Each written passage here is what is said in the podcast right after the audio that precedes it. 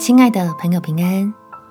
欢迎收听祷告时光，陪你一起祷告，一起亲近神，想医治人的主得生命的活水。在约翰福音第四章十四节，人若喝我所赐的水，就永远不渴。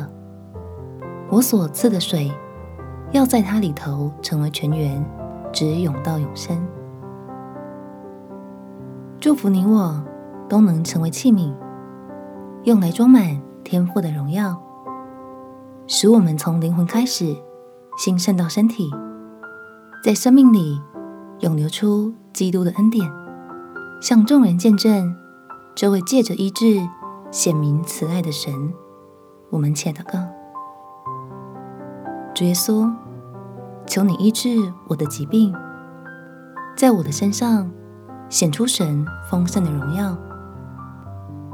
因为你是来救我们的神，要赐下恩典如泉源给信靠你的人，所以我渴慕你的圣灵来，使我能够在神的爱里再次被更新，拥有基督里的新生命，不单是得着地上的康健，更是把握住天上的产业。